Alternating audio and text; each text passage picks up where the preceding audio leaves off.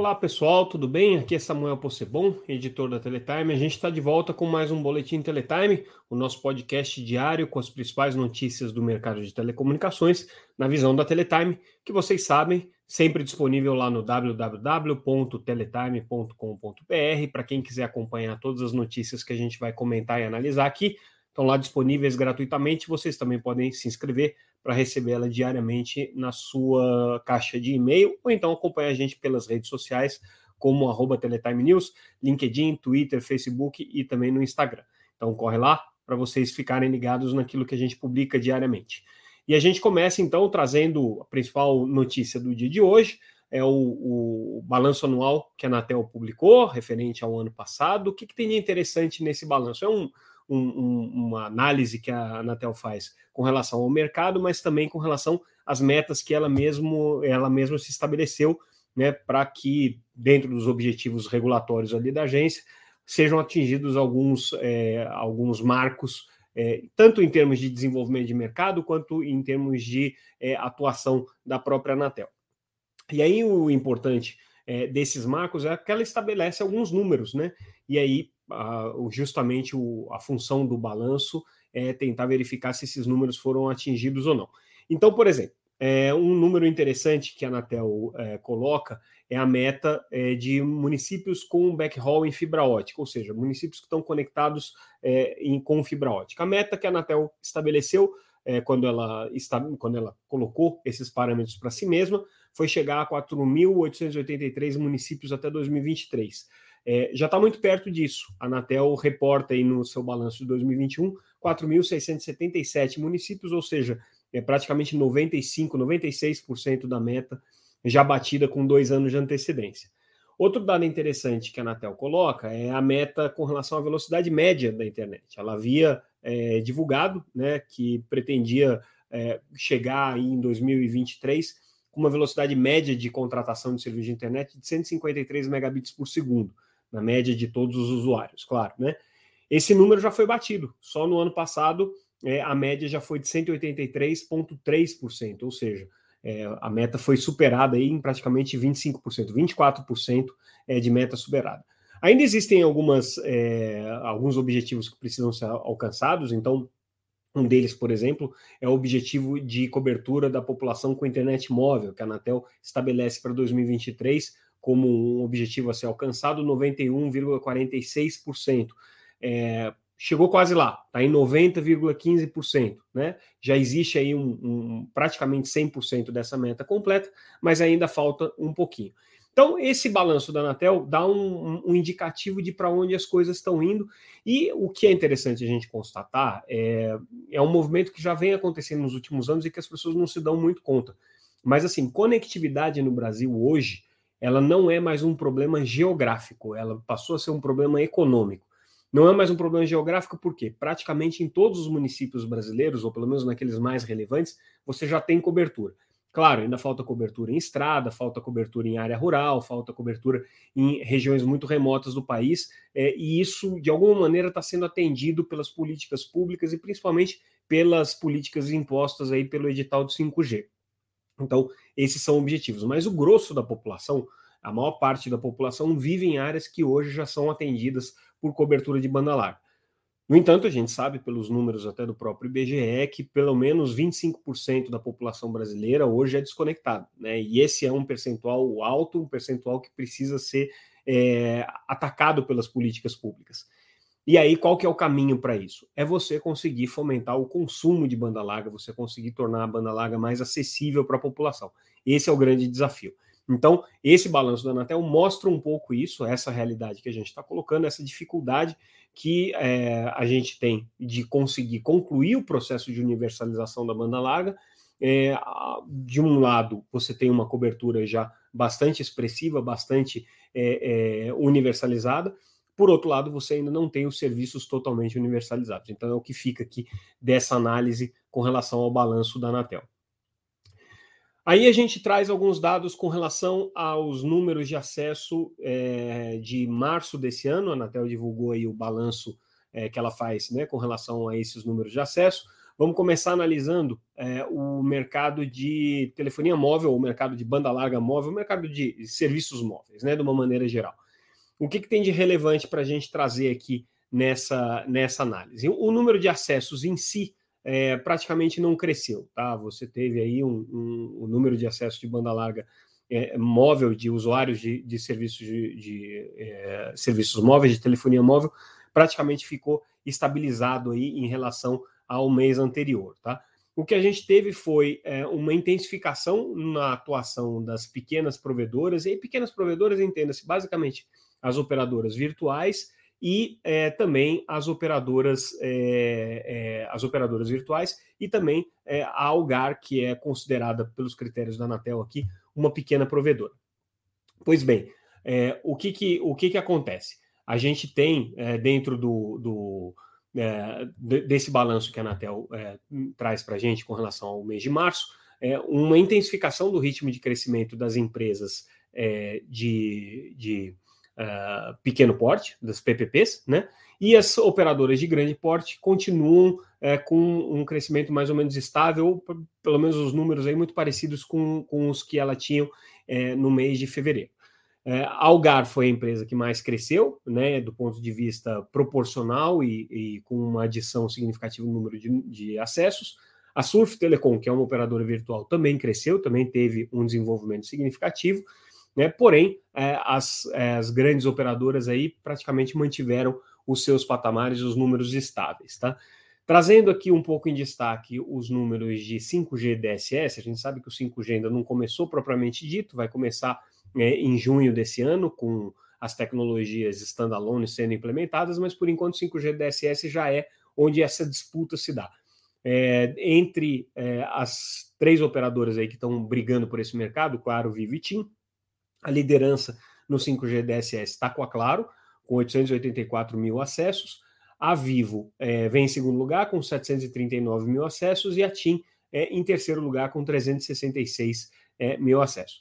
Como eu disse, o mercado praticamente é, não cresceu no mês de março. Teve um, um, claro, teve um crescimento quando você vai olhar em números é, é, absolutos foi uh, relativamente grande, 1,8 milhão de, de adições líquidas, né? mas do ponto de vista proporcional, do ponto de vista relativo, foi 0,71% só o crescimento. Né? O mercado de pré-pago, de pós-pago, continua crescendo, ok, é, é, o que a gente já vinha vendo uh, acontecer. É, o mercado de, de pré-pago, por conseguinte, é, tem se retraído, né? Essa é uma tendência da estratégia de mercado das operadoras, e por isso mesmo a gente tem é, aí um, um, crescimento da participação do pós-pago dentro do market share de todas as operadoras. Então, em linhas gerais, é isso que a gente depreende aí da, da análise é, dos dados da Anatel. Mudando então agora um, um pouco de assunto e falando de banda larga fixa, é, a gente já trouxe esse dado é, no, no, no, nosso noticiário de sexta-feira, que normalmente a gente não destaca aqui no podcast, porque o podcast não é produzido nas sextas-feiras, apesar da pressão de alguns é, ouvintes, e aí a gente está começando a buscar hipótese, é, é, é, opções aí para fazer uma produção do podcast, pelo menos com o noticiário de sexta-feira, para ser publicado na segunda. Teremos novidades em breve.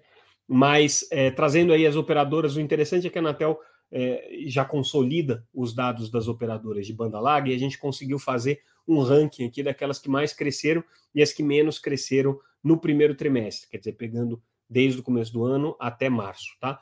A operadora que mais cresceu foi a operadora desktop, teve um crescimento de 55,6 mil clientes em números absolutos, tá? É, a segunda operadora que mais cresceu foi a Brisa, aliás, perdão, a BrisaNet foi a que mais cresceu, com 66 mil, a segunda foi a desktop. Depois, a gente tem nesse ranking é, principalmente as, as, pequenas operadoras é, crescendo com um pouco mais de intensidade. A Vero e a Unifique cresceram mais ou menos 35 mil assinantes cada uma delas, né? E aí você começa a ter as grandes operadoras aparecendo. Então, entre as grandes, a que mais cresceu foi a Claro, com 22,5 mil clientes no primeiro trimestre, é, a Vivo, com 9,4 mil clientes no primeiro trimestre, e a Oi, como já era de se esperar, com uma retração de 57 mil clientes no primeiro trimestre. Por que já era de se esperar? Porque a Oi tem como sua principal tecnologia ainda é, a tecnologia DSL, que praticamente está é, em processo de esgotamento no Brasil, então substitu sendo substituída por tecnologias de fibra pela própria Oi, que tem crescido também bastante em fibra, né? É, tanto que se a gente olhar o que aconteceu no primeiro trimestre, a adição em número de fibra foi de 156 mil clientes ao longo do período. Só em março foram 60 mil ativações novas em fibra. Né?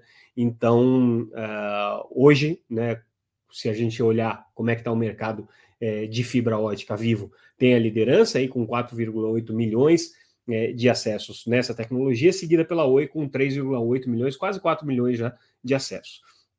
Ah, claro, tem crescido, né? É, a gente sabe que não é a tecnologia principal dela, não é fibra, mas ela tem também já um percentual é, importante aqui, significativo dos seus clientes em fibra ótica. E aí, de uma maneira geral, olhando o mercado de banda larga, né? É, a gente viu uh, um, um, um, desempenho é, em que praticamente o número não mudou, ele ficou é, estável, mas com essa migração dos clientes de fibra para cliente, os clientes de ADSL para clientes de fibra. Então, essa, essa foi o, o, o, o balanço, vamos dizer assim, do mercado de banda larga fixa. Falando agora um pouco sobre o mercado de banda larga móvel, ah, do, perdão, do, de telefonia fixa, né? Banda larga móvel a gente já falou. Vamos falar de, do mercado de telefonia fixa. É, o que a gente é, percebe pelos números da Anatel é que as é, é, operadoras autorizadas, ou seja, que não são as concessionárias, né? As concessionárias são basicamente a Oi, a Vivo e a Algar e a Sercontel.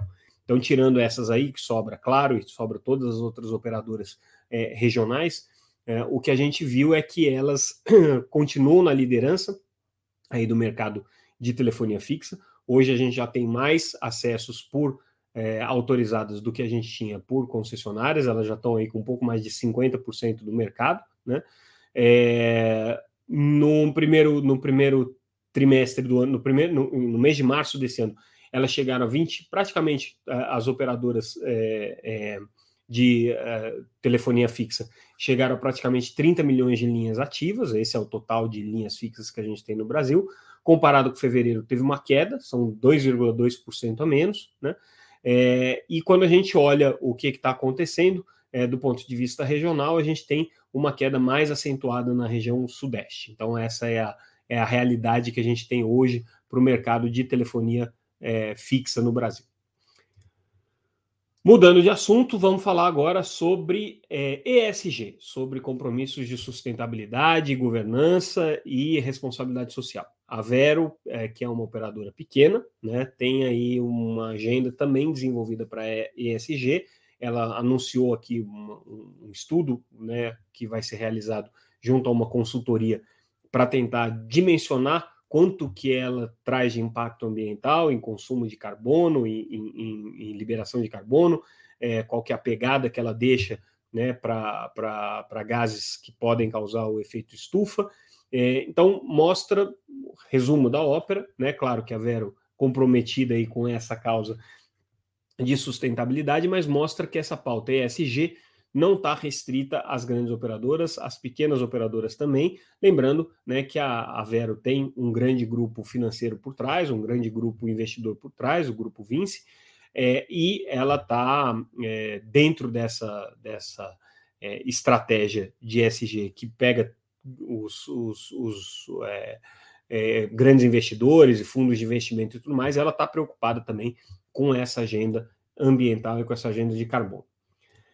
Na semana passada, a gente trouxe, na sexta-feira passada, a gente trouxe a notícia de que o governo brasileiro não aderiu à declaração é, por uma internet livre e aberta que era liderada ali pelo governo dos Estados Unidos. Uma declaração interessante é, que reuniu vários países ali, mais de 60 países aderiram a essa, a essa declaração, é, que defende uma internet sem intervenção estatal, uma internet aberta, interoperável, uma internet sem silos, né?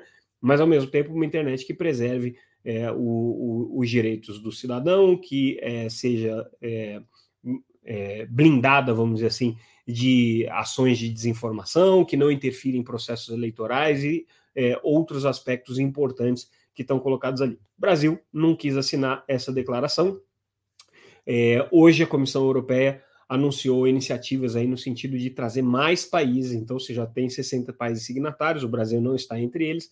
a União Europeia, a Comissão Europeia está preocupada em fazer com que isso se expanda é, para outros países também. Então passa a ser uma agenda cada vez mais relevante no contexto geopolítico global, né? E aí o Brasil é, tem uma, uma, um papel a jogar nessa história, que é o seu papel de ou aderir a esse movimento que congrega as principais nações no mundo, não só Estados Unidos, mas todas as principais nações europeias são signatárias, na Ásia também, é, com exceção, claro, de algumas alguns países que é, historicamente têm se colocado contrários a esse tipo de discussão, como a China, como a Rússia, né? então o Brasil está alinhado com esses movimentos nesse momento, né? mas é um movimento que tende aqui a crescer pelo que a gente está observando. A gente traz também a notícia com relação à eleição do novo conselho de administração da Telcomp, então confere lá no site, tem lá a lista de todo mundo que faz parte da Telcomp, ela vai continuar sendo presidida no seu conselho pelo Tomás Fux, que é o presidente do, da Datorá. Então, fica aí o registro da nova eleição da, da, do Conselho Administra, Administrativo da Telcomp, que é a, a, a associação que reúne as operadoras competitivas no Brasil. E a gente finaliza o nosso noticiário de hoje com uma notícia sobre a QMC Telecom, que é uma empresa que é, tem infraestrutura de torres, mas também desenvolve sistemas de conectividade para é, ambientes fechados, é, que são as, as soluções é, é dedicadas, também desenvolve é, conectividade, soluções de conectividade de 4G é, e futuramente também de 5G para sites considerados desafiadores, que são aqueles sites em áreas turísticas, em áreas históricas, né, que você tem muita dificuldade de construção. Então, o que ela está anunciando aqui, interessante dessa notícia, é um primeiro teste de transmissões indoor com a tecnologia 5G na faixa de 3,5 GHz, que vai ser certamente a faixa predominante para os serviços de 5G é, a partir de junho desse ano, né, quando a gente vai começar a ver o lançamento das operações comerciais. Então, a QMC, que é uma empresa, como eu disse, de infraestrutura, já está fazendo esse, esses primeiros testes aqui. E com isso, gente, a gente encerra o nosso boletim de hoje. Ficamos por aqui. Amanhã a gente volta com mais notícias sobre o mercado de telecomunicações. Como sempre, agradeço a audiência e a preferência de vocês e convido também todo mundo a assistir a nossa última edição do Teletime Live. Foi realizado em parceria com a Dell Technologies. A gente traz uma análise bem interessante sobre é, virtualização, cloud é, e edge computing dentro do ambiente de 5G. Claro, é um tema um, pode parecer um pouco hermético e, e de fato ele é um tema mais técnico, mas a gente teve uma discussão muito interessante com a TIM, em que ela fala sobre esses temas, mas fala também um pouco sobre as estratégias deles de desenvolvimento, é, não só da arquitetura de rede, mas dos serviços e como que vai ser a abordagem deles com relação ao negócio no 5G. Vale a pena conferir, está aqui no nosso canal do YouTube, também no nosso podcast. Lá no site vocês encontram também o link para essa, essa edição do Teletime lá. Então, todo mundo convidado para assistir.